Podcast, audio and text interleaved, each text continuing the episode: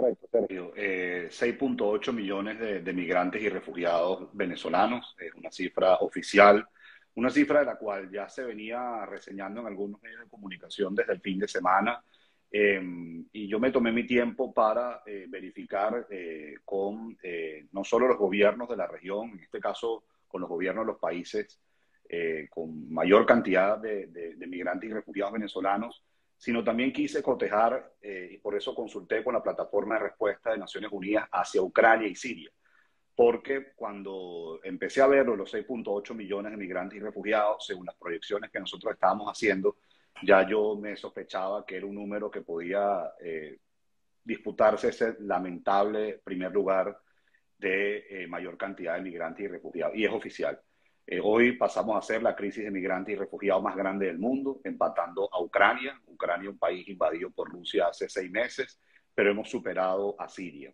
¿Desde cuándo se está registrando la crisis migratoria? Porque creo que hay que hacer aquí mucha pedagogía. la crisis de migrantes y refugiados venezolanos formalmente, según, según Naciones Unidas, luego posteriormente, eh, bueno, según los gobiernos de la, de la región, luego eh, se crea eh, mi oficina en la OEA, se crea también la plataforma de respuesta para Venezuela en Naciones Unidas, se viene registrando desde el 2015.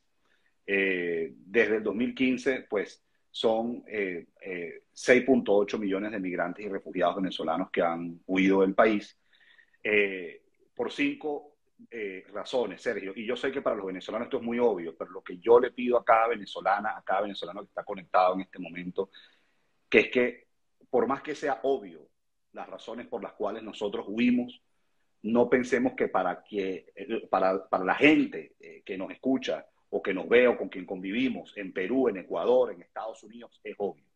Nosotros hemos recabado este, más de 700 testimonios de, migrantes y refugiados en todo el continente y las razones de estampida es, en primer lugar, la emergencia humanitaria compleja, eh, reflejada más que nada en lo que ha sido la escasez de alimentos y medicinas. En segundo lugar, la persecución, la violación sistemática de los derechos humanos. En tercer lugar, un tema que no hay que olvidar, la inseguridad. Venezuela eh, sigue siendo un país muy violento y sobre todo entre los años 2015 y 2019 mucha gente salió por la inseguridad.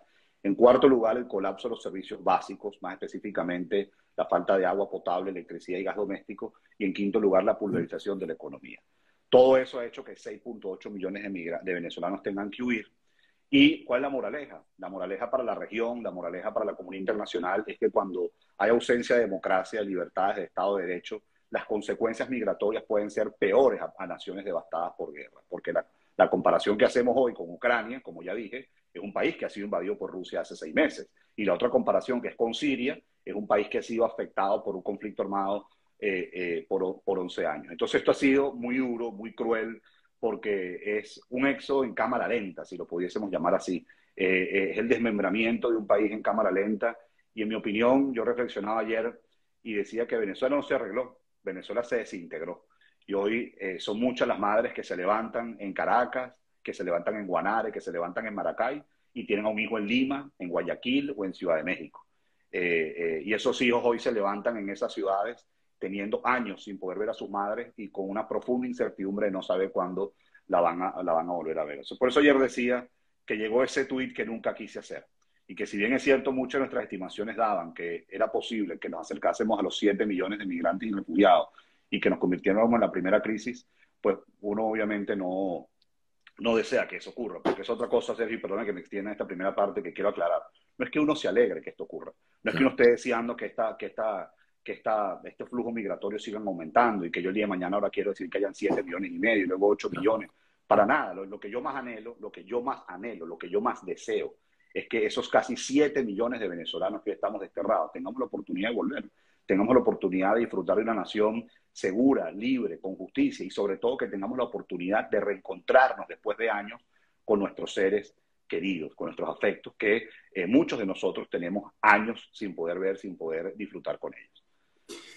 David, yo te he hecho esta pregunta, creo que cuatro o cinco veces que hemos hablado, pero te lo tengo que volver a hacer porque yo todavía no logro entender. Es un número que además está certificado, este número de personas que han salido de Venezuela, 6.8 millones.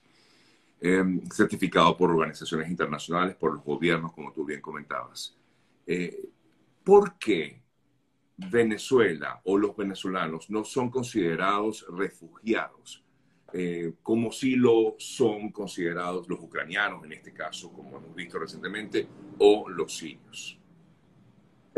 Me lo has hecho varias veces y siempre es una buena pregunta, porque, y por eso ustedes van a ver, y en algunos casos, donde, va, donde seguramente algunas agencias o algunos gobiernos o algunos actores no nos van a considerar como la crisis migratoria más grande del mundo.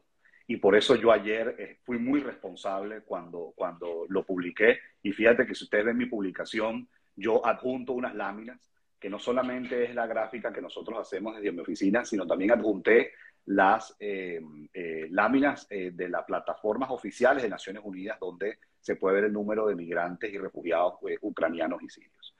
Básicamente, yo creo que ha faltado voluntad política para que nos den el estatus de, de refugiado en todo el continente.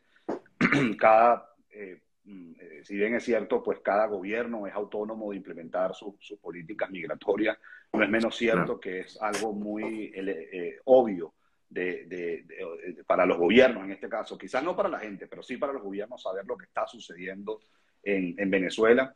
Y uno de los temas que nosotros más hemos impulsado, Sergio, es la Declaración de Cartagena. La Declaración de Cartagena, que por cierto fue un documento firmado en esta región en los años 80 en el marco del conflicto armado en Centroamérica, es la única que expande el concepto de refugiado de Naciones Unidas. Y esa declaración dice que una persona puede ser considerada refugiada cuando huye de su país por violación sistemática de los derechos humanos, violencia generalizada, o sea, inseguridad, alteración del orden público y agresión extranjera.